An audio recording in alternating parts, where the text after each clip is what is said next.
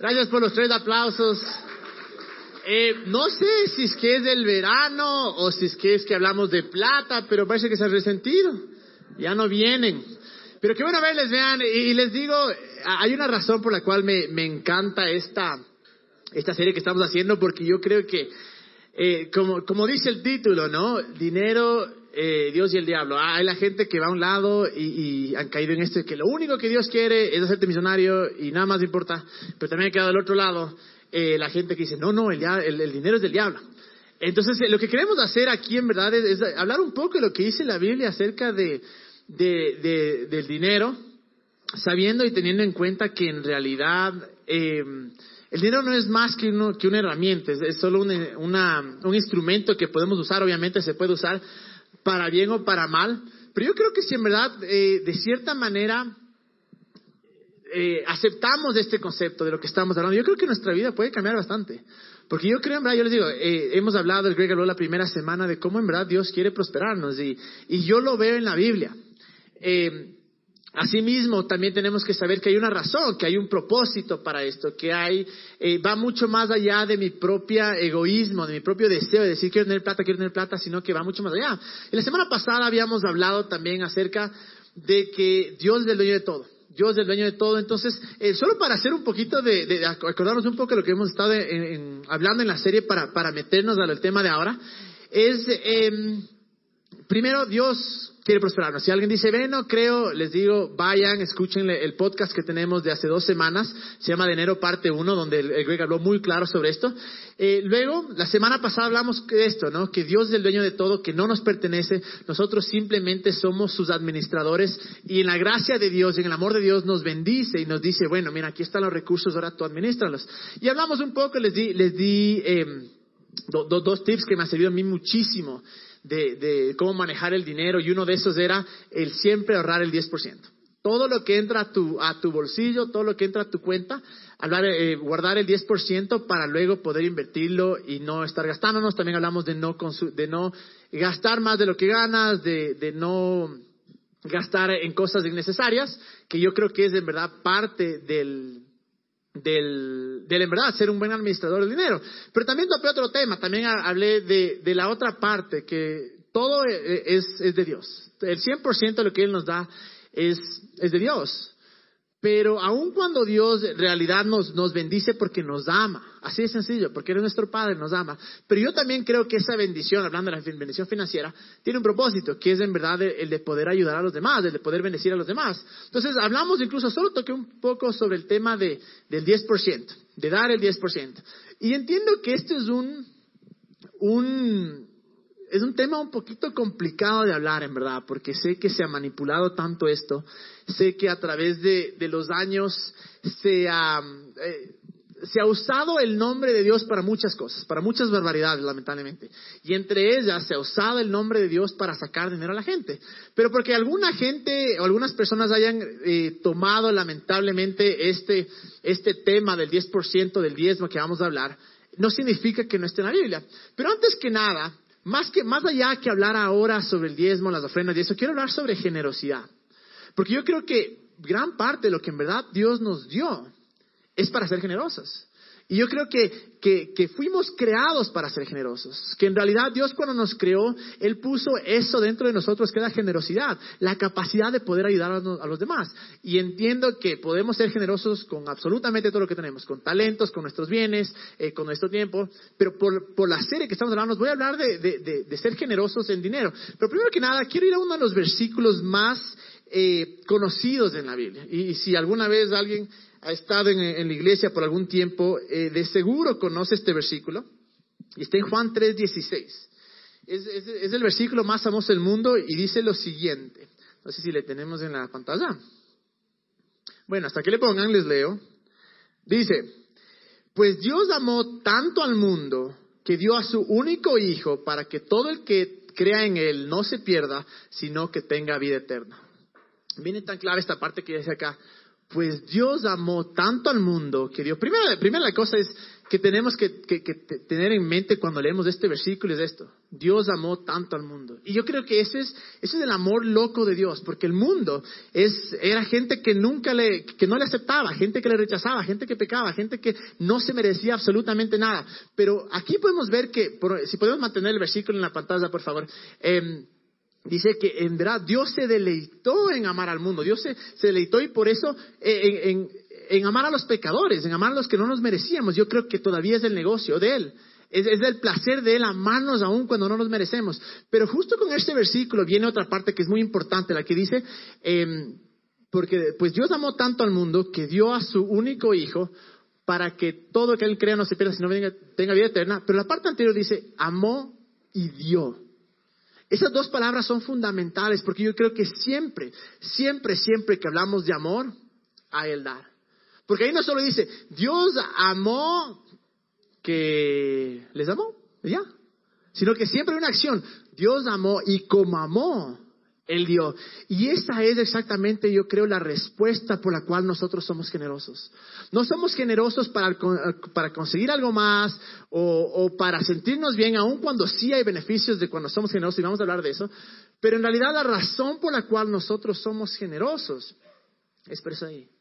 Porque si amamos, hay la parte de dar. Es nuestra respuesta. Y es nuestra respuesta hacia Dios también. Porque si nos ponemos a pensar, como hablábamos la semana pasada, nada de lo que nosotros tenemos nos merecemos.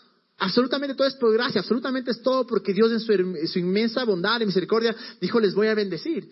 Y nuestra respuesta debería ser esa. Y yo creo que la iglesia cuando recién empezó, cuando Jesús murió, eh, resucitó, ascendió a los cielos, comenzaron a ver los primeros creyentes de Jesús, obviamente, ¿no? Y, comenzaron a reunirse.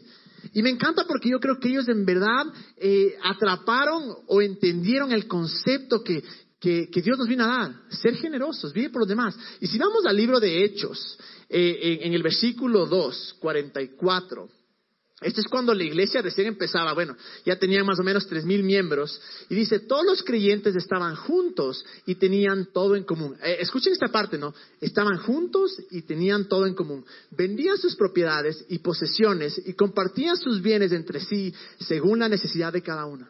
Era tan impresionante cómo la iglesia en este punto, o los creyentes en este punto, entendían lo que Dios había hecho por nosotros. Que dice que ni uno, eh, vuélvele, sí está, dice de, eh, ya, eh, no dejaban de, reunirse en el templo, no, vuélvele al 44, porfa. Dice, venían sus propiedades y posesiones y compartían sus bienes entre sí según la necesidad de cada uno.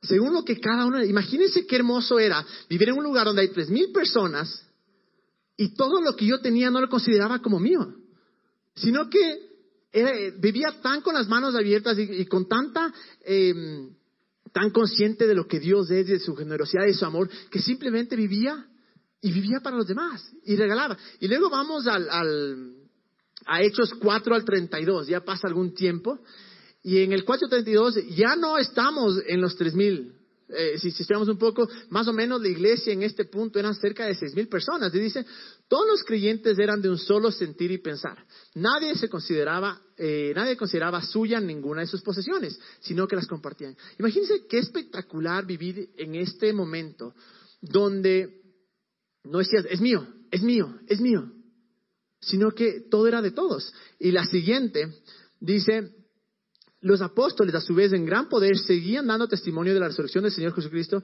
La gracia de Dios se derramaba abundantemente sobre todos ellos. Esperemos un ratito ahí, porque esta parte es impresionante. Siempre que yo creo que existe generosidad, hay esta parte de acá, la gracia. Jamás podemos buscar eh, prosperar sin buscar la gracia para ser generoso. Y parte de lo que sucedía eh, en los comienzos, cuando Jesús murió y, nos dejó encargados eh, la, gran comisión, era esto. Era que seamos generosos porque existe la gracia. Y vemos ahí como la gracia se derramaba abundantemente sobre todos ellos. Y si vemos el siguiente, el 34 dice, pues no había ningún necesitado en la comunidad. Quienes poseían casas o terrenos los vendían, llevaban el dinero de las ventas y lo entregaban a los apóstoles para que se distribuyera cada uno según su necesidad. Ahora, imagínense lo hermoso que sería tener un lugar así. Yo creo que este sería mi sueño de Juan, en verdad. Que entre los que estamos acá, imagínense seis mil personas, lo difícil que debe ser seis mil personas y que ninguno tenga necesidad. Que la generosidad sea tan extrema, tan grande, tan impresionante, que digas, no es mío, sino que voy a compartir. Voy a dar a todos. Y justo dice, porque es como una, es como una cadena dominó. Yo tengo necesidad, entonces yo, yo veo una necesidad y yo le doy a él. Pero él ve la necesidad de alguien más y le da a alguien así. Y comienza a, a, expandirse eso. Y yo creo que en verdad esto es el corazón de, de Dios. Que entre nosotros no haya ninguna necesidad. Pero imagínense ahorita, no sé cuánto estamos ahorita, digamos que estamos 100. Imagínense lo hermoso que puede decir, y aquí de los 100, ninguno tiene necesidad. Y ese para mí sería de los sueños más grandes de poder ver esto, porque yo creo que eso sería realmente la esencia de lo que Dios ha hecho con nosotros y de lo que Dios eh, puede hacer a través de nosotros. Ser gente tan generosa que en verdad a nuestro alrededor no veamos ninguna necesidad. Y, pero con esto muchas veces yo incluso he escuchado eh, la, manipulación de este versículo que dicen, ahí están, los ricos son los que tienen que dar todo, ahí están. Y comenzamos con estas ideas que no, no es todo, sino que, como dice que nadie tiene necesidad, es los ricos que tienen que dar. Y nos olvidamos en realidad que nosotros eh, tengamos, sin importar nuestro estatus económico, nosotros también tenemos la responsabilidad. Y al mismo tiempo tenemos la, la, la bendición, por decir así, o la capacidad de ser generosos. Y yo creo que esa es la manera en la que Dios nos creó. Y creo con todo mi corazón que así funciona el reino, así funciona la vida con Dios. En la que todos nosotros podamos decir, podemos ser extremadamente generosos, porque yo creo que la respuesta a la escasez no es el gobierno, les juro, yo no creo que es el gobierno. Vamos a seguir eh, votando por gobiernos, vamos a seguir enojándonos a los gobiernos y así va a pasar por años y años y años. Y siempre vamos a reclamar por qué el gobierno no hace nada por los pobres, cuando en realidad los que estamos llamados o empoderados para bendecir a los demás y bendecir a los pobres somos nosotros. Pero para eso obviamente tenemos que entender que existe la gracia para poder ser 100% generosos. Y con eso, vean, Dios no está interesado en su dinero, así les garantizo. Dios es dueño de todo. Dios no está interesado en nuestro dinero. Dios yo creo que está obsesionado con, con nuestro corazón. Porque el dinero en verdad habla muchísimo del corazón de nosotros. Y a Dios no le puede importar, Dios tiene todo. En pocas le vale trozo el, dinero que podamos dar. Pero yo estoy, yo estoy convencido que está tan obsesionado con nuestro corazón. Es más, de los temas que más habló Jesús, tal vez está en el top 3, fue dinero. ¿A él le importa el dinero? No. Pero es lo que le importa, en verdad, era nuestro corazón. Y es por eso que siempre habló. Y miren lo que dice en Mateo 6:21. Dice esto. Tenemos ahí. Eh, donde esté tu tesoro, allí estará también los deseos de tu corazón. Hay otra parte que dice, donde, otra versión, que dice, donde esté tu tesoro, ahí está también tu corazón.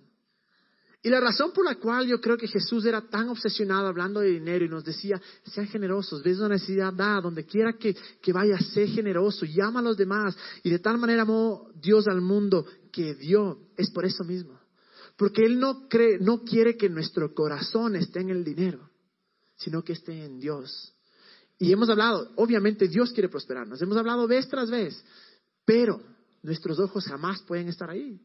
Jesús no está obsesionado con el dinero. Ya les digo, no necesita dinero.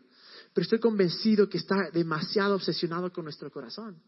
Porque yo creo que Él quiere que tener nuestro corazón. Y qué feo sería que es horrible cuando la gente hace cosas porque te toca. O sea, imagínate, tienes tu novia y le dices, ah, ah, ya ves, tú nunca me llamas de noche, nunca me llamas. Y te pones histérico y dices, si no me vas a llamar, te corto. Entonces coge y te llama todas las veces de noche. Es horrible, pues, porque sabes que no le nació, sino que simplemente le, obligaste, le manipulaste a la pobre ya para que no me corte a lo mi amor. Entonces, horrible, ¿no es cierto? Yo creo que es exactamente lo mismo con Dios. Es exactamente lo mismo que, que, que Dios, no creo que, y, en verdad, Dios no es manipulador, no es controlador, Dios es un Dios, es un Padre, es lleno de libertad, de misericordia. Pero qué feo sería decir, bueno, yo doy porque me toca, yo soy generoso porque me toca. Pero qué hermoso en verdad podría ser, yo soy generoso por amor. Yo soy generoso porque Dios es tan bueno que lo último que puedo hacer o lo más pequeño que puedo hacer es compartir lo que me ha dado. Y miren lo que dice en 2 Corintios 8, 9. Ahora vamos a leer un montón de versículos, entonces no se me pierdan ya. Si pueden, anoten, vean, para que vean que, que el contexto y todo. Dice, ustedes conocen la gracia generosa de nuestro Señor Jesucristo. Aunque era rico, por amor a ustedes, se hizo pobre para que mediante su pobreza pudiera hacerlo rico. Déjenme yo lo digo. este, versículo es bastante interesante porque mucha gente cuando lee esto dice, no, Está hablando de pobreza espiritual o riqueza espiritual. Y aun cuando estoy consciente y sé que Dios también, Jesús murió por esto, si leemos un poco el contexto, 2 Corintios 8 y 2 Corintios 9, está hablando de kushki, de plata, de dinero. Ahí dice, ustedes conocen la gracia generosa de nuestro Señor Jesucristo, aunque era rico por amor a ustedes, se hizo pobre para mediante su pobreza pudieran hacerlo rico. Lo que me encanta de acá es Ustedes conocen la gracia de Jesús. ¿Cuál fue la gracia de Jesús? Yo entregué todo por ustedes. Yo fui rico y me hice pobre por ustedes. Y yo creo que cuando no somos generosos, cuando algo realmente nos cuesta todavía dar, podemos hacernos esa pregunta. Y ya les digo, no es por condenación, sino seamos sinceros, digamos, conozco la gracia de Jesús. Porque estoy convencido que es la gracia de Jesús lo que nos lleva a, ser generosos. Y luego, si vamos a primera de Timoteo 6, 17 y 18, miren lo que dice acá. Dice, enséñales a los ricos de este mundo que no sean orgullosos ni que confíen en su dinero, el cual es inestable. Deberían depositar su confianza en Dios, quien nos da en abundancia todo lo que necesitamos para que lo disfrutemos. Primero paremos esta parte ahí. Eh, atrás, porfa. La parte de acá es impresionante como dice, deberían depositar su confianza en Dios, quien nos da en abundancia todo lo que necesitamos para que disfrutemos. Dios nos da todo en abundancia, ¿para qué? Para que disfrutemos. Pero luego leemos el siguiente, el 18. Diles que usen su dinero para hacer el bien. Deberían ser ricos en buenas acciones, generosos con lo que pasan, con los que pasan necesidad y estar siempre dispuestos a compartir con otros. Y yo creo en verdad que Toda la Biblia, desde el Antiguo Testamento hasta el Nuevo Testamento, podemos ver muchos eh, temas recurrentes, pero uno de esos es ayudar a los necesitados. Lamentablemente muchas veces lo hemos puesto al necesitado solo como la gente pobre. Y de acuerdo, la Biblia habla muchísimo de la gente pobre, habla de los, de los eh, extranjeros, habla de las viudas, habla de, de la necesidad. Pero cuando solo nos enfocamos en eso y decimos, bueno, yo solo doy a los pobres, muchas veces eh, nos perdemos de la oportunidad de bendecir a la gente que está a nuestro alrededor, que también tiene una necesidad. Y cuando dice ahí, eh, con los que pasan necesidad y estar siempre dispuestos a compartir con otros, creo en verdad que esa es la esencia de Jesús. Creo que esa es la esencia de lo que Dios pone incluso en nosotros, porque tal vez uno dice, pero es que yo no soy generoso. Yo creo con todo mi corazón que la gracia de Dios está sobre tú y podemos ser generosos. Podemos ser 100% generosos. Y ahí en otra parte, está en Hechos, creo que es 8.35, no sé, pero dice, en, eh, eh, y, recordamos las palabras de nuestro Señor Jesucristo, que es más, más bendecido dar que, que recibir. Y en realidad, es mucho mejor, no sé si les ha pasado cuando encuentran una necesidad o ven a alguien y simplemente le ayudan y ven la sonrisa. Es una, es una cosa espectacular y alguna vez creo que les conté esta historia de, eh, esto les digo a mí, me, rompió el corazón por, y, en verdad fue, fue por mí, porque estaba yo en el hospital haciéndome unos exámenes y adelante me había una pareja de viejitos. Y claro, el pobre viejito ya, era mayorcito y tenía una lista de exámenes como, no sé, 20, 30 exámenes. Eh, y se acercan al, al, counter y, la persona le dice, bueno, eh, sale, por ejemplo, 600 dólares. Y los pobres comienzan a ver y a sacar y, dicen, eh, vean, no, no tenemos 600, tenemos 300. Y yo veía todo esto. Y, le dice, bueno, no tiene más, no, no, entonces solo puede hacerse esto, esto, esto. Y me acuerdo claramente que y yo siempre trataba de ser generoso, pero esa vez no, o sea, no sé qué me pasó. Y, y, cogí, conté la, la, plata que tenía y no avanzaba ni a 100, creo. Y digo, no, no. Y luego, pero tenía la tarjeta y no es que me iba a endeudar, porque sí tenía, y, dejé pasar el tiempo, dejé pasar, luego ya le, les llamaron adentro, y, ese rato, claro, caí en cuenta y dije, qué, bruto. O sea, qué bruto. Tuve la oportunidad de bendecir a alguien. Y no lo hice. Tuve la oportunidad de en verdad ser generoso con alguien, de suplir la necesidad de alguien y no lo hice. Y les digo, desde, este, desde ese día me marcó algo tan grande que digo, siempre que esté en mis posibilidades, siempre que esté en mis manos el poder bendecir, yo voy a hacer. Y obviamente uno no se puede endeudar, no es que, bueno, vete, eh, se te cayó la casa, 80 mil dólares, ve, yo te pago. No, si no tengo la plata no puedo, pero, pero sí, sí, sí he puesto algo, propuesto algo en mi corazón de, y obviamente Dios no nos guía bajo condenación, Dios nos guía bajo, eh, bajo su amor, bajo su bondad, dice en Romanos 2.4 que, la, que es la bondad de Dios que nos lleva al arrepentimiento. Entonces, eso que me, esa cosa que me marcó en la vida fue eh, porque cada vez que voy a un hospital algo me acuerdo de estos viejitos y digo, qué bruto, o sea, yo tuve la oportunidad en mis manos. Y mi oración en verdad es decir, Dios, que nunca vuelva a pasar. Que nunca vuelva a pasar que tengo la oportunidad de bendecir a alguien y que me haga el sordo, que me haga el ciego, que me haga el que, el que no sé qué está pasando. Porque es horrible. Y, yo sé que tal vez si es que... Eh, hubiera tomado ese paso y decir, ¿sabes qué? Yo te pago. Eventualmente hubiera eh, cancelado esos 300 dólares de lo que más hubiera sido. Pero ¿cuánto se hubiera significado para la otra persona? Y esa es la parte de la generosidad, porque la generosidad no piensa en qué es lo que yo tengo, qué es lo que yo puedo sacar, cuánto es lo que me queda, sino qué es lo que yo puedo hacer por los demás. ¿Qué puedo, qué es lo que yo tengo en mis manos que puedo usar para bendecir a los demás? Y eso es exactamente la imagen de Jesús, es la imagen de nuestro Salvador, de nuestro Rey, que dijo, ¿qué es lo que yo tengo en mis manos? Tengo mi vida, voy a dar mi vida por ellos. Y es exactamente lo que yo creo que podemos hacer. Y para mí es la única manera de vivir. No nos olvidemos que hay un principio, que todo lo que dice o hace Dios está basado 100% en amor. Si no comprendemos ese principio, que absolutamente todo lo que Dios nos dice acá, todo lo que Dios hace en nuestras vidas, está basado en amor. Cuando no entendemos ese principio, comenzamos a distraernos un poco y pensamos, ¿y por qué Dios me dice esto? ¿Y por qué Dios me pide esto? ¿Y por qué Dios hace esto? Obviamente eh, hemos hablado mucho de, definir qué es lo que viene de Dios y qué simplemente viene de la vida, de nuestras acciones, de, porque vivimos en un mundo eh, roto. Pero si entendemos este principio, que todo lo que Dios hace está basado 100% en amor, y entendemos que Dios nos pide que ser generosos, es porque algo bueno va a pasar. Y no necesariamente de, algo bueno va a pasar a mí, es decir, ah, voy a ser más millonario, no. Pero voy a poder bendecir a alguien más. Voy a poder ser eh, la respuesta de la oración de una persona que tal vez estuvo orando por mucho tiempo. Y, lo hermoso es que hay un principio también que es de la siembra y la cosecha que muchos lo llaman el karma, pero no se llama karma, se llama eh, siempre cosecha. Puedes llamarle karma, no importa, porque el principio es el mismo. Que uno cosecha todo lo que hace en la vida. Si eres un desgraciado, van a ser desgraciados como es.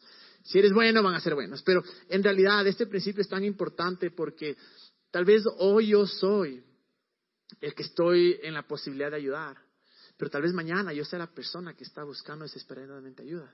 Pero qué hermoso podría ser que cada vez que recordemos, digamos, cada cosa que pasó por mis manos o cada oportunidad que yo tuve, yo bendiga a los demás. Es por eso que es tan importante para recalcar esta parte que, que Dios, entender que Dios quiere prosperarnos, porque si Dios, creo que Dios me quiere prosperar. Cuando yo prospere con esta mentalidad de que no es mío, es de Dios, de que puedo ser generoso, ¿cuánta más gente puedo bendecir? Si yo tengo 100 dólares, tal vez puedo bendecir a dos familias comprándoles eh, comida. Pero si yo tengo 10 mil dólares, ¿A cuántas más familias puedo bendecir? Y, digo esto no para que nos enfoquemos en, ah, Dios quiere que sea millonario y Dios quiere que todos manejemos eh, BMs, que todos manejemos Mercedes. No, para nada. Pero sí creo que Dios le interesa nuestra vida y que por lo menos nos quiere proveer de transporte. Y no solo eso, quiere darnos más que suficiente para coger ese más que suficiente y poder ser de bendición a los demás. Pero la pregunta con eso es, eh, ¿cómo damos? ¿Cuándo damos? ¿Dónde damos? Porque ahora, ahora, es impresionante cómo han habido miles de organizaciones em, en la, ¿cómo se llama? Eh, fundaciones nuevas, por decir así, que dicen, bueno, eh, incluso ahora, estas que estaban en Italia, em, unos manes se me acercaron y me dijeron, ve, firma contra las drogas, que ni sé qué. Entonces uno turista dice, pucha, qué impresionante. O sea, yo firmo contra las drogas y luego, claro, te agarran y te dicen, ya, o sea, pues la firma no nos sirve nada. Ni siquiera pásate unos 50 euros. Entonces uno, pucha, no, pero ya te meten tanta condenación. Fui, madre, sí, o sea, ya firmé, o sea, no sirve de nada, tenga el 50, los 50. No, no caí, gracias a Dios, pero sé que así sucede. Y, o sea, no caí en verdad porque la luz me quitó el esfero y me dijo, no. Yo, sí, mi amor, pues ya me fui. Pero, por una razón, porque justo había, la luz había leído eh, hace, hace unas dos semanas que er, eran organizaciones que te piden la firma y luego cogen dinero y el dinero es para ellos. Entonces, a veces hay esa incertidumbre de cómo yo puedo ser tan generoso o con quién puedo ser generoso cuando, cuando no sé cómo van a usar el dinero o, ahí está todavía esta, esta falta de confianza, en verdad. Y, y, sé que con el tema del dar, especialmente en el mundo de, aquellos que creemos en Jesús a través de la historia siempre se ha manipulado. Ha, habido mucha manipulación, ha habido mucho eh, control y, tiene, una, tiene una reputación muy mala incluso. O sea, yo sé que eh, y sé que la, mayoría que están acá o, que han venido por algunas veces nos conocen y saben que nuestro, nuestro corazón jamás es, decirles, dan, tienen que darme. No, o sea, y, para ser claros, he dicho muchas veces, ninguno de los que estamos aquí en One ganamos un solo centavo de lo que hacemos acá. Nadie. Absolutamente todo lo que, lo que recibimos en donaciones eh, va, va, va, para pagar los gastos. Pero digo eso porque por el hecho de que la gente lo haya mal usado, porque la gente lo haya...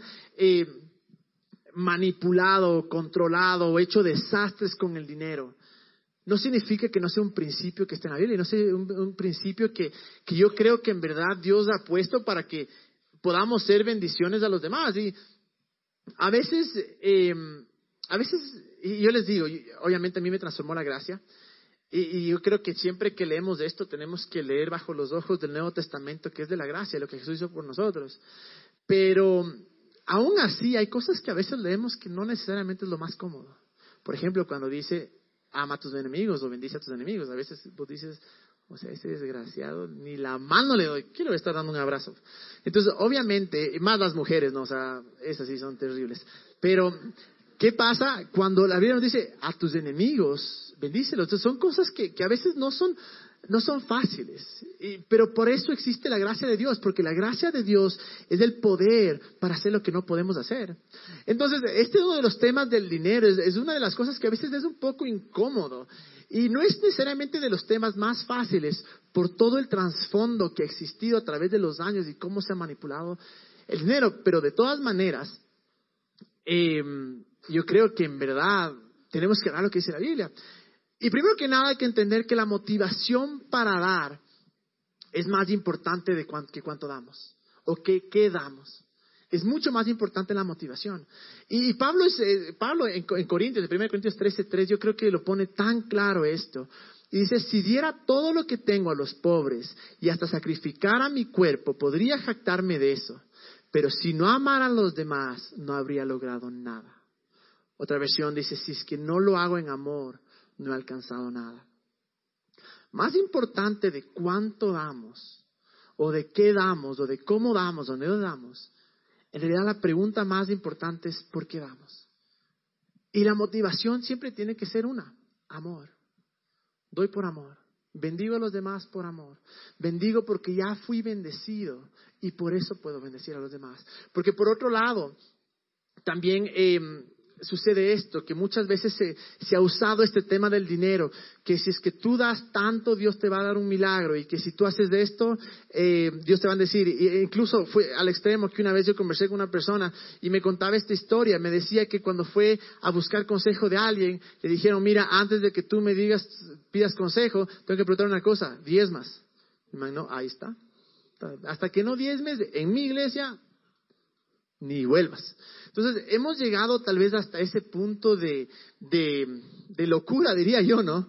Que, que, que en verdad se ha cogido y se ha usado esto para manipular a Dios. Como que si Dios fuera una máquina de casino, que si es que yo pongo 10 dólares, mil dólares, hijo de madre millonario, voy a poner 100, y pensamos que podemos mover la mano de Dios y no es así. Sí hay un principio que habíamos hablado, pero la razón por la que damos no es para ver qué más nos puede dar Dios o qué más puedo conseguir yo, sino la razón por la que damos es 100% eh, por amor. Y, yo creo esto, que aun cuando sí existe bendición cuando damos, eh, de acuerdo, y vamos a hablar de, eso también, pero nunca eh, tenemos que dejar o, dar por presión o, por comprar algo de Dios. En el momento que, nosotros nos sentamos que tenemos que dar porque estoy comprando algo de Dios, ojo que Jesús ya compró todo lo que había que comprar, todo lo que tenemos y lo tenemos todo es 100% por Jesucristo. Eh, pero el rato que yo pienso que es el que yo dé, que haga que mueva la mano de Dios, o que yo dé, que haga que Dios eh, ganar favor con Él, o comprar de ciertamente la bendición de Dios, en ese momento yo creo que debemos refrenarnos y decir, no, o sea, no puedo dar así porque esa jamás debe ser la, motivación. Y les digo, lamentablemente conozco muchas y muchas historias buenas, conozco muchas historias buenas de gente que, ha sabido administrar sus recursos, que ha sabido bendecir a los pobres. Eh, yo trabajo, eh, en estos meses he estado trabajando con una organización que se llama Compassion, que es espectacular e impresionante cómo usan los recursos para bendecir a los demás. Pero también he escuchado y he vivido muchas historias de de manipulación. Una vez estuve en una reunión donde dijeron, si es que quieres, si es que tú eres ciudadano del reino y eres hijo de Dios, tienes que traer mil dólares. la gente decía, a ver, pucha, mil dólares no tengo, pero veías que el de al lado se levantaba, decías, entonces eh, comienzas a, caminar, a dar, y luego te, regresas un poquito, me pasó, ¿no? O sea, gracias a Dios no di, pero... Y estaba por dar y de repente otro, sí, yo soy ciudadano, yo soy hijo de Dios. Y, es que impresionante cómo comienza tu mente a manipularte y a decir, o sea, si es que eres, vas a hacer algo. Y no es así. Gracias a Dios les digo, eh, por suerte volví al, asiento y me salí corriendo porque le dije, no, es algo medio raro hay acá. Pero, y esas historias hay muchas, como si es que tú haces un pacto con Dios de 10 mil dólares o de 5 mil dólares eh, Dios te va a dar esto. Una cosa para quedar en claro, solo existe un pacto, que es el pacto de Jesús con Dios. No hay más. Nosotros no hacemos pactos con Dios. Jesús hizo pacto con Dios. Si estamos en Jesucristo, si creemos en Jesús, estamos en el pacto. Así de sencillo. Pero ha pasado estas cosas. Y es por eso que, es impresionante, es, tan, eh, tenemos que tener tan claro esto, que jamás demos por manipulación que jamás demos por control, que jamás demos porque nos sentimos que, tenemos, que no somos suficientes o que Dios lo que ha hecho Dios es suficiente y tengo que hacer algo para que Él pueda hacer algo más al respecto.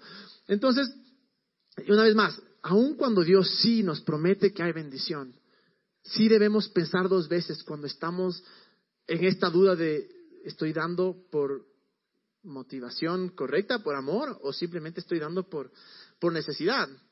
Es más, 2 Corintios eh, 9, eh, 2, 9, 7 dice esto. Cada uno debe decidir en su corazón cuánto dar. Y no den de mala gana ni bajo presión, porque Dios ama a las personas que dan con alegría. Hay otra versión que dice, no des por necesidad o por lo que te digan. Sino dice, eh, no des de mala gana ni bajo presión. ¿Por qué es todo esto? Porque si Dios está tan interesado en nuestro corazón, él no podría estar interesado en nuestro corazón y forzarnos a hacer algo, porque se convertiría en un dictador. Y no obtendría nuestro corazón, obtendría nuestra, de cierta manera, obediencia forzada, porque es, porque si no, mi madre me va a ir mal. No, por eso es tan claro como dice Pablo, no de, ni de mala gana ni bajo presión, sino conforme a lo que está en tu corazón, conforme a lo que tu corazón te dice, cuánto voy a dar. Y, con esa parte viene la otra que es, eh, ¿cuándo damos? Porque claro, justo ya hemos hablado de, tenemos eh, el 100%, decía la semana pasada, ahorramos el 10% y, y, guardamos el, y el 10% lo damos, eh, damos para Dios. Pero muchas veces lo que sucede es que digo, bueno, a ver, me entraron mil dólares, pero como tuve que pagar el carro, ya me quedaron 700 y como luego eh, salí a comer y fui por acá, me fui de viaje, me quedan 300, pago el teléfono, el internet, me quedan 50. Ya voy a dar el 10% de 50. Eso no es el 10% en realidad. Miren lo que dice eh, eh, en, en Proverbios 3.9. Dice, honra al Señor con tus riquezas y con los primeros frutos de tus cosechas. Lo primero. Pero todo esto, una vez más, quiero ser súper enfático y súper claro, tiene que ser 100% basado en amor. No por obligación. No por obligación, sino que honrar a Dios. Con lo primero que viene, teniendo en mente que Él es el dueño de absolutamente todo. Teniendo en mente que si soy bendecido es por Él, porque mis talentos del trabajo, todo fue dado por Él. Y aun cuando Él me da 100%, lo menos que puedo dar es lo primero, el 10%. Y, es un, solo, solo, es un punto para empezar. Yo les contaba que la semana pasada de este man que es millonario, que vive del 90, que vive del 10%, le regala o dona el 90% de lo que, de lo que él tiene y aún así es recontra millonario. Entonces, eh, ¿cuándo damos? ¿Cuándo damos? ¿En qué momento damos lo primero? Lo primero que tengamos. Damos para Dios. Y la segunda pregunta que también es un poco, em, donde se complica un poco, que es, ¿cuánto damos? Obviamente acá dice, eh, Levíticos 27, 30, miren lo que dice, dice, eh, la décima parte de los productos de la tierra, ya sea grano de los campos o fruto de los árboles, le pertenece al Señor y debe ser apartada, es santa para el Señor. Yo creo con todo mi corazón que este es un punto de partida. Yo creo que en verdad lo menos que podemos hacer es dar el 10%. Pero no significa que nos tenemos que quedar ahí. Pero ahí dice, la décima parte de los granos, en pocas veces, la décima parte de lo que producimos. Y yo creo que es un lugar para, un buen lugar para empezar, pero yo estoy seguro que mientras más nos enamoramos de Dios, más conocemos a Dios, em, más dejamos que Él trabaje nuestras vidas y más agradecidos somos porque nos damos cuenta de todo lo que Él ha hecho por nosotros. Yo creo que no vamos a estar con la calculadora, a ver, 936 del 10%, 93.6, eh, pero deme vuelto 40 centavos. No, o sea, yo creo que en ese punto va a decir, o sea, voy a dar 100, voy a dar 200, voy a dar 300. Y, sería hermoso poder llegar a ese punto en el que nos desprendemos por completo de dinero, sabiendo que Dios es el que nos da. Entonces, 10%, como les decía, es un buen, lugar. Pero hay, hay tres partes que, en, la Biblia, yo creo que hay tres eh, formas de dar, eh, por decirlo así. Entonces, eh, el diezmo, ahora, la pregunta, luego habla también de, de, de, las ofrendas, es decir, todo eso que va después del 10%, es decir, 10% obviamente, como dice la palabra, es del diezmo, y, y luego las, todo lo que doy más allá las ofrendas. Y también está la otra parte que es las limosnas. Para las limosnas, obviamente, esa palabra se, se la ha, mal utilizado porque eh, limosnas, eh, cuando, y, y sean sinceros, cuando digo limosnas a uno se le viene, o sea, las limosnas o sea, me vienes a dar tus limosnas, ¿no es cierto? Es, cosa mala, o sea, no, yo no quiero limosnas, no quiero limosnas. Y es diciendo, o sea, no quiero tus migajas, no quiero el último. Cuando en verdad el significado en la Biblia de, las limosnas era esa parte destinada para la gente pobre, para la gente que tiene eh, necesidad. Y yo creo que Dios es súper enfático en su palabra cuando habla que cuidemos una vez más de los pobres, de los que tienen necesidad. Es más bien lo que dice primera de Juan 3, 17 al 18. Dice, si alguien tiene suficiente dinero para vivir bien y ve a un hermano en necesidad, pero no, lo muestra, no le muestra compasión, ¿cómo puede estar el amor de Dios en esa persona? Porque dice eso, no es para condenarnos, es para decir, el amor de Dios cuando está sobre nuestra vida, en realidad nos lleva a ayudar a los demás. Queridos hijos, de nuestro amor no quede solo en palabras, mostremos la verdad por medio de nuestras acciones. Y sé que esto aplica para absolutamente otras cosas, talentos, tiempo, lo que tengo, pero al hablar de dinero, es súper claro como dice que nuestro amor no quede solo en palabras. Hay otra parte donde dice, si es que alguien viene con necesidad, no le digas, ya pana, que Dios te bendiga, voy a orar, ¿no? No, pues, si tienes en tu poder manos, de, eh, eh, en tus manos el poder de ayudar, que lo hagamos. Y esto es de verdad las limosnas. Eh, ya les digo, la connotación o el nombre tiene un significado muy, hasta cierta manera mala, pero en realidad es lo que tú das. Em, para, para la gente en necesidad, los pobres o la gente que necesidad. Pero junto con eso viene la otra pregunta. Yo sé que se siente esto un poco como clase porque en verdad la cosa es, quiero enseñarles lo que dice en realidad acá. Dice, la otra parte es, bueno, ya sabemos cuándo damos, apenas nos llegue eh, el, ¿cómo se llama? Eh, apenas recibamos, eh, cuánto damos el diezmo, las ofrendas, las limosnas. Pero la, la, otra pregunta es donde yo creo que se pone poco más complicado, es, es esta, es ¿Dónde damos? Toda mi vida yo fui enseñado que el único lugar para dar tu diezmo era la iglesia a la que asistías. Y, siempre me, no sé si a muchos le enseñaron así, hasta que en verdad cogí, y me puse a, investigar en la Biblia.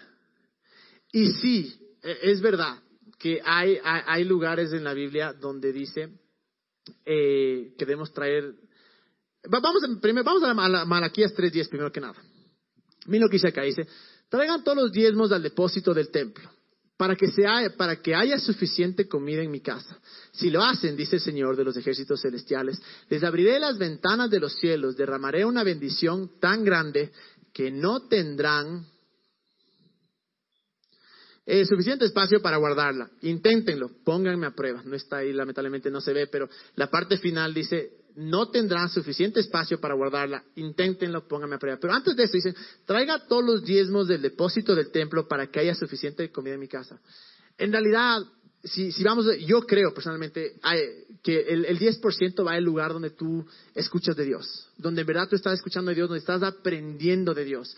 Eh, me puse a investigar y mucha gente dice, mira, en verdad no es tan claro, porque solo hay un versículo. Hay otros que tal vez si les ponemos un poco de texto sí hablaría de esto, pero lo que, lo que sí es claro es que ese 10% tiene que ir para la, para expandir el nombre de Dios, para que la gente conozca más de Dios. Por eso, como leíamos antes, en el versículo de, antes que decía que la décima, parte, eh, la, décima parte es para el Señor, es para eso. Para que, para que el nombre de Jesús sea conocido, para que más gente pueda conocer del amor de Dios. Por ejemplo, en mi caso personal, em, yo doy mi diezmo acá. Yo traigo mi diezmo acá. Acá es donde recibo, acá es donde eh, donde recibo realmente de Dios cuando habla el Greg también. Y antes yo pensaba que en verdad solo había un lugar donde tienes que dar y era acá, donde tú vas. Y no creo que es así, yo creo que es, si es que tal vez escuchas eh, de algún ministerio o de algún grupo donde estás escuchando eh, de Dios y te están alimentando, yo creo que también tu, tu diezmo puede ir para allá. Pero la, la cosa, yo incluso muchas veces he repartido he repartido mis diezmos, de hecho, del 10% doy 5% acá, otro 5% acá. Pero lo que sí quiero ser bien claro es la razón por la cual decidimos hacer esta serie. Jamás fue para decir, vean, necesitamos que traigan sus diezmos, que traigan sus ofrendas, que no tengan donaciones, para nada. O sea, les juro que para nada, porque confiamos que Dios es el que nos provee. Pero sí creemos que que podemos hacer lo que la Biblia nos dice. Entonces, si alguien tal vez dice, mira, en verdad, yo vengo acá porque, porque son chéveres. No, lo que hablan de Dios ni me llega. Yo voy a otro lugar y ahí me llega de Dios. Chévere, da ya. Pero yo personalmente, en verdad, eh, mi, mi diezmo va para acá. Y conozco de muchas personas que vienen acá que dicen, bueno, mi diezmo está acá. Pero ahí es donde dice eh, que nosotros tenemos que dar conforme a nuestro corazón. Y donde nuestro corazón nos dice. Lo más fácil que podemos hacer es decir, Dios, ¿dónde doy? Aquí tengo el 10%, ¿dónde doy? Les digo, me, encantaría poder decirles, verán, su diezmo va acá. Así es que si no dan, se fregaron. Me fascinaría porque tal vez, pucha, tendríamos más diezmos. Pero no puedo, porque eso no es bíblico, porque esa no es la manera en la que Dios trata con nosotros. Y cada uno está en la libertad de decir, a ver, ¿dónde yo puedo dar lo que Dios me ha dado? Pero sí tengamos en cuenta una cosa, que, que bíblicamente el 10% sí va para Dios para que su nombre, puede ser para misioneros, puede ser para ministerios, puede ser para que, para que su nombre sea más conocido, para que, em, para que más gente conozca una vez más del amor de Dios y de lo que Dios tiene para nosotros. Y, con eso también, y, bueno, las ofrendas, como decíamos, las ofrendas desde el otro, el, el, el extra, el 10%, eh, que también es para tal vez, bueno, conozco una persona que habla de Dios, le puedo dar acá, y obviamente las limosnas o las donaciones o, o lo que, o lo que para bendecir a las demás personas, eso tiene que salir de nuestro corazón y decir, Dios, ¿dónde voy? Eh, la, respuesta más fácil es decir, Dios, ¿dónde doy? Dios, todo es tuyo, pero, pero ¿a dónde voy a llevar? Y junto con esta parte, tenemos que ser bien en claro que nunca podemos dar, y les digo en verdad, si es que alguno alguna vez aquí en Juan se ha sentido manipulado, se ha sentido forzado, se ha sentido eh, condenado, vean por Dios, no den. Y les juro, ese no es nuestro corazón. Jamás nuestro corazón va a ser obligar a las personas que hagan nada. Y no solo aquí, sino en cualquier parte. El momento que nos sentemos obligados o forzados o manipulados a dar, es cuando nosotros debemos parar un ratito y decir, no, o sea, esa no es la manera de Dios. Sino que siempre tiene que ser por amor, recordando que Dios dio todo por nosotros y que nosotros podemos ser de bendición para los demás. Y junto con eso también, tampoco nos podemos olvidar lo que dice Salmo 103. Salmo 103, 2 al 5 dice, alaba alma mía al Señor y no olvides ninguno de sus beneficios. No olvides ninguno de sus beneficios. Me fascina esto porque no solo te dice, o sea, eh, es, no solo es, es, como se llama David diciendo, mira, voy a alabar a Dios, pero dice, pero tampoco te olvides de los beneficios de tu Padre, que es un Padre lleno de amor, lleno de, de misericordia, de gracia. Mira lo que dice el siguiente, no olvides de sus beneficios, ¿no? Y comienza a listar el él perdona tus pecados y sana todas tus dolencias. ¿Quién? Nuestro Salvador, que no te de los beneficios. del siguiente.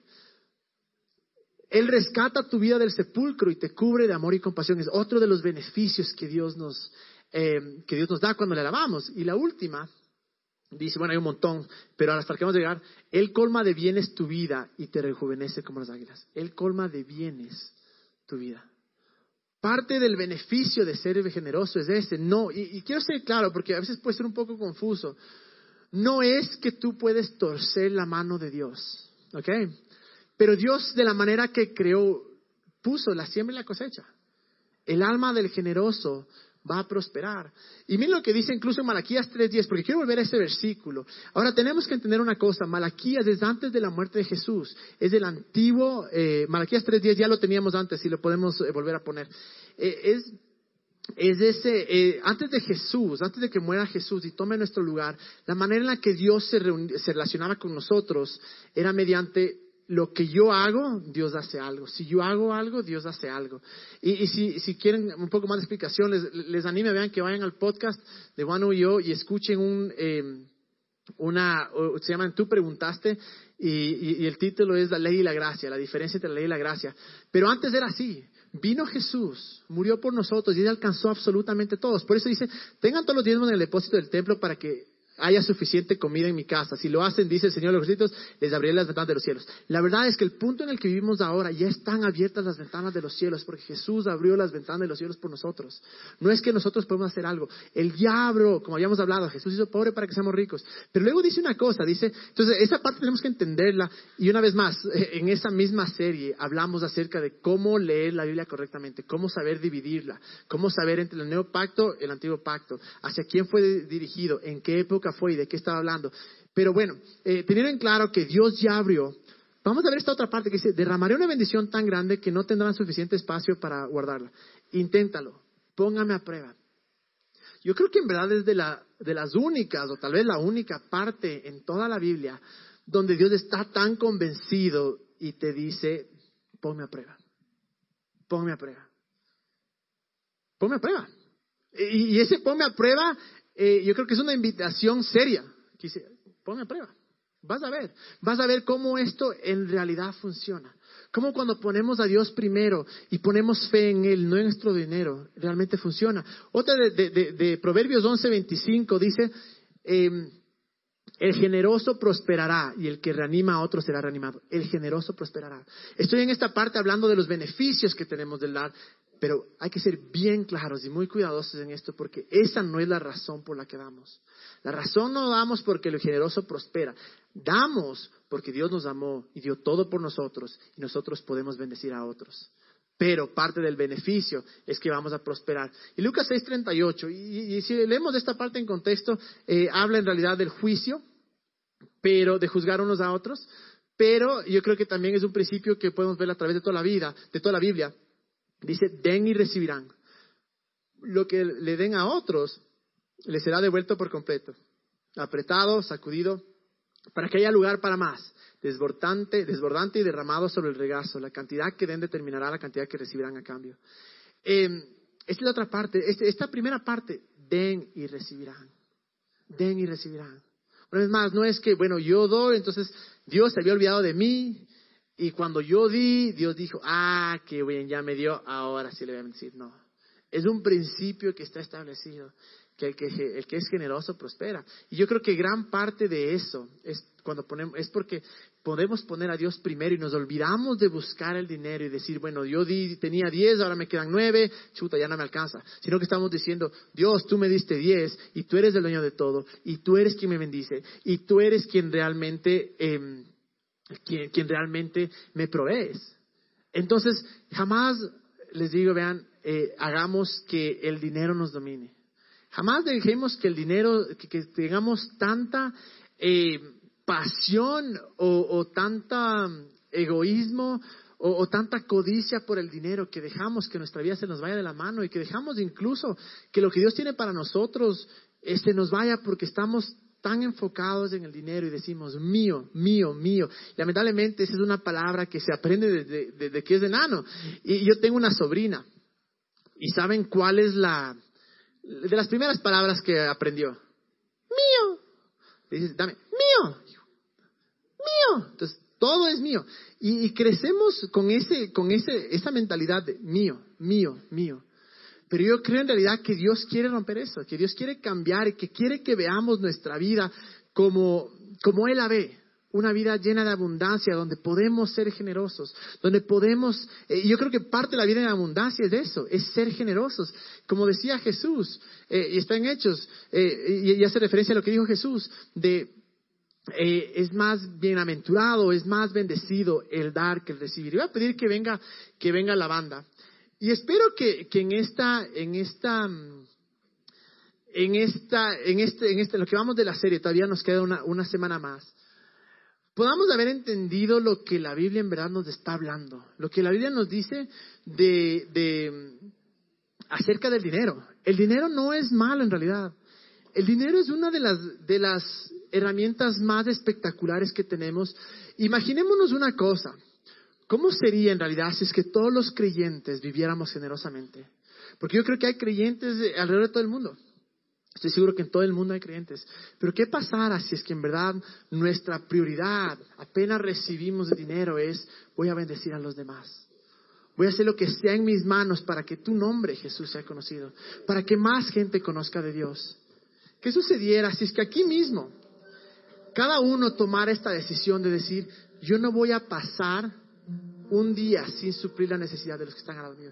Y entiendo, entiendo que tal vez uno no puede, entiendo que uno a veces se desespera porque dice, Dios, quisiera tener todo, quisiera poder hacerlo todo, quisiera eh, eh, bendecir a todos. Yo les digo, desde que era enano, mi sueño era, era ser millonario para que no existan pobres. Pero qué hermoso fuera que aquí en Juan, yo creo que ese es mi sueño. Un día poder venir y pararnos acá y decir, ¿quién tiene necesidad? Yo, bueno, no importa, yo la suplo. No importa, yo la suplo. ¿Tienes que irte a tu casa? Yo te voy a ayudar. ¿Tienes que pagar la universidad? Yo te voy a ayudar. ¿No tienes que comer? Yo te voy a ayudar. Pero eso solo sucede cuando en verdad le entregamos todo a Dios. Cuando en verdad decimos, Dios, este es mi corazón y te voy a entregar. Porque una vez más, Dios no le interesa nuestro dinero. Él le vale trozo nuestro dinero. A Dios le interesa nuestro corazón está obsesionado con nuestro corazón. Y como decíamos ahí, eh, de tal manera Dios amó Dios al mundo que dio. Eso muestra de, la desesperación que tenía Dios por amarnos, que, del deseo que tenía Dios por amar a los que no nos merecemos, a los que le rechazamos, a los que hemos dado la, la espalda, a los que hemos fallado, incluso a los que a veces odiamos a Dios. Pero tal era la desesperación que dio. Y ese es el fruto del amor el poder dar. Y espero en verdad que desde ahora en adelante nuestras vidas sean, no voy a vivir para lo que yo puedo obtener, sino que voy a vivir para ver cómo puedo ayudar a los demás, cómo puedo bendecir a los demás. Les digo, no hay cosa más hermosa y no hay satisfacción más grande que cuando uno puede bendecirle a otra persona ya les digo, en, esto de, en este trabajo que estaba haciendo por estos meses, hay patrocinadores, es decir, gente que de, otros países eh, apadrinan o envían dinero a niños de acá. Nosotros aquí en Juan tenemos nuestro niño, el Michael. Eh, pero cuando estamos en esos encuentros, y escucha lo que las personas le dicen, le dicen, o sea, gracias porque por ti estoy acá, gracias porque gracias a que, lo que tú das, o, tu amor, o tu cariño, en verdad me, me ha llevado a donde estoy. Es impresionante porque uno dice, yo también puedo hacerlo. Odio que se piense que solo los gringos nos ayudan a, los ecuatorianos, los europeos nos ayudan a los ecuatorianos, los canadienses, los canadienses nos ayudan a los ecuatorianos. Odio que tengamos esa mentalidad de que alguien más me puede hacer porque yo soy país en vías de desarrollo y porque yo no tengo y por mi poder no pasa, ¿quién me puede dar? Odio tener esa mentalidad. Lamentablemente, por nuestros eh, padres, abuelos o por nuestra sociedad hemos sido criados de esta manera. ¿Qué me pueden dar? ¿Qué es lo que otros pueden hacer por mí? ¿Qué es lo que el gobierno puede hacer por mí? ¿Qué es lo que la iglesia puede hacer por mí? ¿Qué es lo que esa persona puede hacer por mí? Pero ¿qué tal si cambiamos un poco el chip y un poco la mentalidad y decimos, no vamos a vivir así? Desde ahora en adelante a vivir qué puedo hacer por los demás. ¿Cómo puedo bendecir al que está al lado mío? Y no dejemos que, que esta oportunidad se vaya de las manos, vean. Cuando escuchamos a alguien que nos dice, brother, no tengo que comer, no le digamos, voy a orar por ti. Oh, todo va a estar bien, ya se va a mejorar. Está bien orar, oremos, perfecto.